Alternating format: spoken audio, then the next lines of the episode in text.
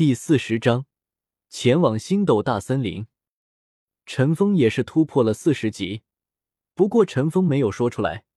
他到达四十级，说出来这伙人的情绪可能会不太妙，还是不说的好。水印广告测试，水印广告测试。好了，开始今天课程。今天的课程很简单，奥斯卡，你是今天的主角。今天的课程就是除了奥斯卡之外。你们每个人都要吃奥斯卡魂力制造出来的两种香肠，至少一根。弗兰德笑眯眯的对着众人说道：“除了戴沐白和马红俊，也是没有人听说过奥斯卡香肠的威名，也是十分的疑惑。”院子，别吧！戴沐白抗议道：“这是必须要进行的一场课程，每个人都必须完成。”弗兰德坚定的说道。到底是什么东西？香肠有什么问题吗？宁荣荣好奇的问道。没问题，没问题。戴沐白连忙说道。既然没问题，那就开始吧。奥斯卡做香肠吧。弗兰德见没人有异议了，也是说道。奥斯卡闻言，也是伸出了自己的两只手，开始猥琐的念着口诀：“老子有根大香肠，老子有根小腊肠。”奥斯卡身上两个魂环亮了起来，一粗一细，两根风味迥然不同的香肠分别出现在奥斯卡手掌之中。小舞、宁荣荣几个女孩听到奥斯卡的口诀，也是不禁往后退了一步。你们谁先来？奥斯卡问道。奥斯卡话一出口，除陈峰和唐三外，无一例外，全都自觉的向后退了一步。既然你们不愿意，那就我先来吧。”陈峰走上前说道。戴沐白和马红俊都以看烈士般的眼神看着陈峰。陈峰拿起奥斯卡手中的两根香肠，二话不说就吃了下去。香肠入腹带来的热流令他通体一阵舒泰，全身似乎都充满了力量的感觉。众人见陈峰如此随意的就吃了下去。也是相继上前，一个个吃着。弗兰德见所有人都吃了，也是满意的点了点头。你们做的不错，今天的课程你们所有人都通过了。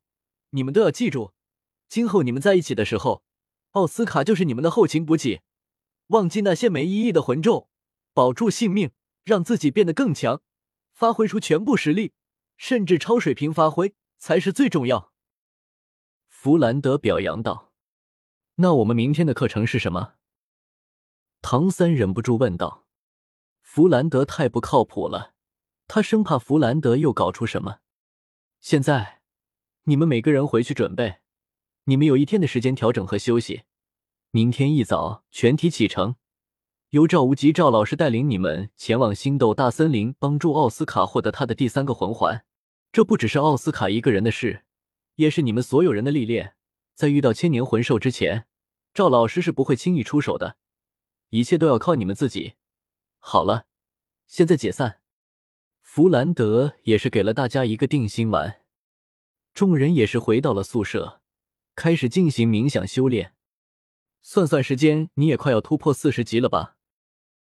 唐三对着陈峰说道：“昨天晚上刚好突破了，正好明天去星斗大森林获得魂环。记住，不要和他们说我也突破了。”陈峰叮嘱道：“唐三也是点了点头。既然陈峰不让他说，他自然也是不会乱说什么。两人也是开始进行冥想。他们这个宿舍就只有他们两人。一天的时间，众人也没有太多可准备的东西。第二天一早，吃过早饭后，向着操场集合。当众人在操场集结时，赵无极已经在那里等待他们了。”这次是我带着你们前往星斗大森林，此行你们都要听我的。